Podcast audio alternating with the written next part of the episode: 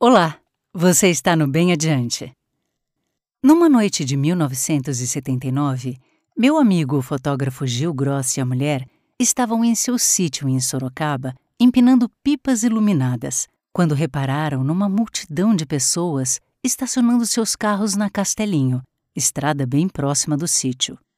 Estranhando essa movimentação tão tarde da noite, recolheram tudo, inclusive apagaram o lampião e ficaram olhando quietinhos, para entender o que estava acontecendo.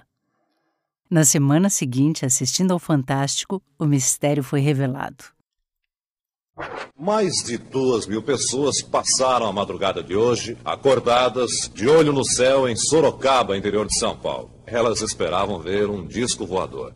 A história de discos voadores em Sorocaba começou segunda-feira passada, quando algumas pessoas disseram ter visto algo estranho no céu. E a história virou manchete em jornais da cidade. Quando você chegou lá, o que, que você viu? Bom, eu vi uma luz bem grande, maior que a lua, mais ou menos o tamanho da lua. Que cor? Branca, uma luz forte branca. Gil e sua mulher entenderam então o que tinha acontecido. Sem querer, eles tinham provocado com suas pipas luminosas uma verdadeira peregrinação de curiosos. A partir daí, todas as noites havia gente nos morros da cidade, esperando ver alguma coisa diferente no céu. Esta foi a madrugada de maior movimento. Por que o senhor veio para esse local? Eu vim, em princípio, por curiosidade e também para, digamos, uma preparação. Acabaram-se as esperanças. Não havia nada de estranho no céu. O dia já estava clareando e as duas mil pessoas voltaram para casa desanimadas e com sono. Às seis horas da manhã já não havia mais ninguém à espera de disco voador. E a cidade parecia viver um domingo como outro qualquer. Fantástico, Sorocaba. 40 anos antes desse episódio vivido e protagonizado pelo Gil, um outro mal-entendido teve, no entanto, enormes consequências na costa leste dos Estados Unidos. Era uma noite tranquila de 1938, quando a rádio CBS interrompeu a programação para noticiar uma invasão de marcianos. Calcula-se que a rádio contava com 6 milhões de ouvintes naquele momento, dos quais pelo menos meio milhão entrou em pânico.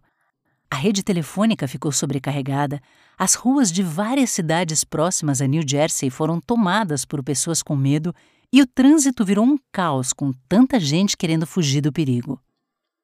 A notícia que interrompera a programação da CBS era o início de uma peça de rádio-teatro, baseada no livro A Guerra dos Mundos, de H.G. Wells. A peça havia sido adaptada para o rádio, nada mais nada menos que pelo então novato e futuro gênio do cinema Orson Welles.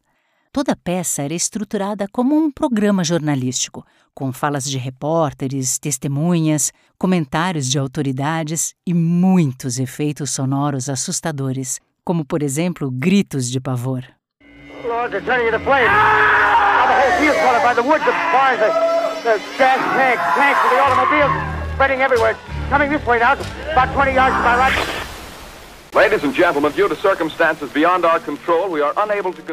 Até hoje, considera-se a Guerra dos Mundos como o programa de maior impacto da história da mídia no século XX. Se por um lado esse episódio revela o poder e alcance dos meios de comunicação, eu acredito que revela também a predisposição das pessoas a acreditarem de fato em extraterrestres, considerarem possível e verossímil a sua existência. No meu caso, esse foi sempre um assunto distante do meu interesse. Ficção científica, avistamento de OVNIs, seres intergalácticos nunca ocuparam meu pensamento. E olha que meus amigos nerds sempre tentam me aproximar gentilmente do tema. O Rica, por exemplo, teve a boa vontade de criar para mim um roteiro cronológico da saga Guerra nas Estrelas.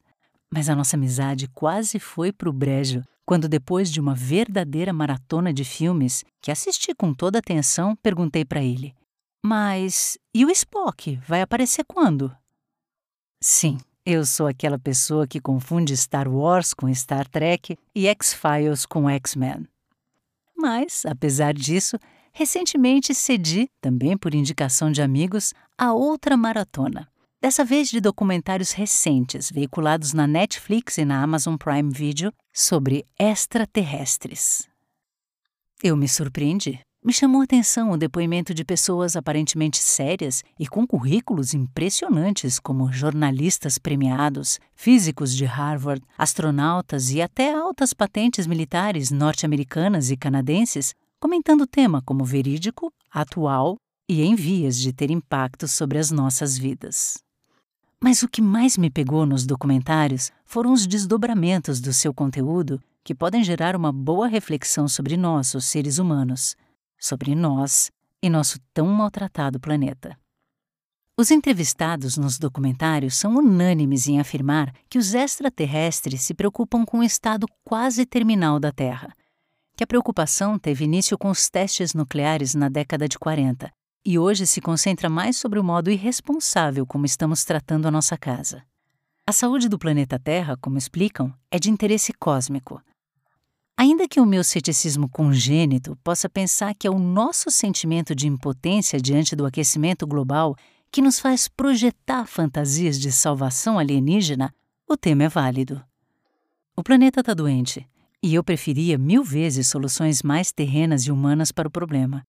Se quem comesse carne comesse menos carne, e quem vive com mil lâmpadas acesas na casa gastasse menos luz, e quem compra por impulso fosse fazer terapia, e quem desperdiça olhasse para o lado para ver como a maioria está no limite da sobrevivência, eu tenho certeza que não precisaríamos da intervenção vinda do espaço.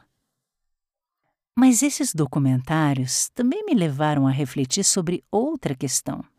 Uma questão incômoda que seria como que a segunda puxada de tapete no nosso orgulho antropocêntrico.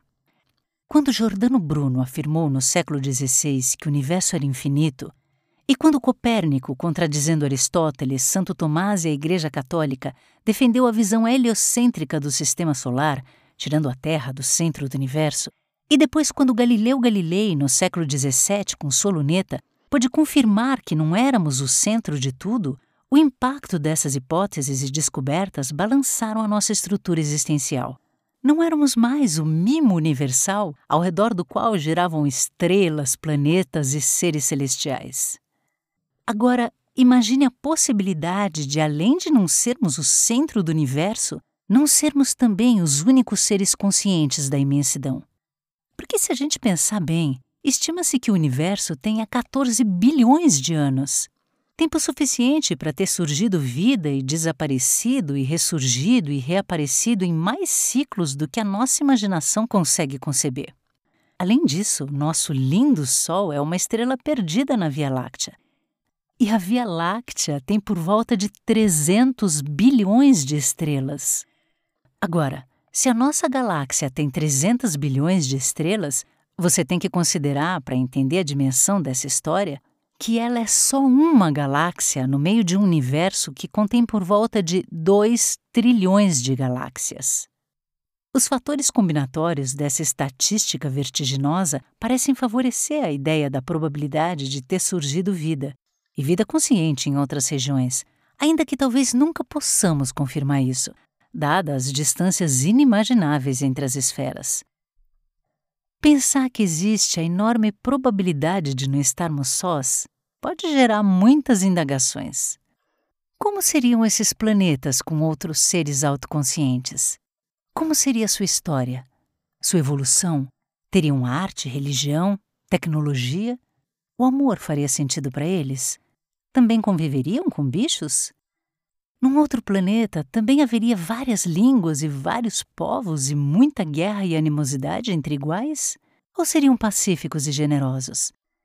Pensar na probabilidade de não estarmos sós gera, pelo menos para mim, uma salutar humildade, uma ironia profilática.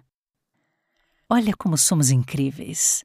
Nós, os habitantes de um universo com dois trilhões de galáxias, de galáxias com bilhões e trilhões de estrelas, de um universo de 14 bilhões de anos. Olha como somos o máximo! Os Homo sapiens sapiens, a cereja do bolo cósmico. Nós, que nos tornamos civilizados, históricos e letrados há 10 mil, sim, apenas 10 mil brevíssimos, recentes e milagrosos séculos. Obrigada por ouvir Cuidem-se e tenham uma ótima semana.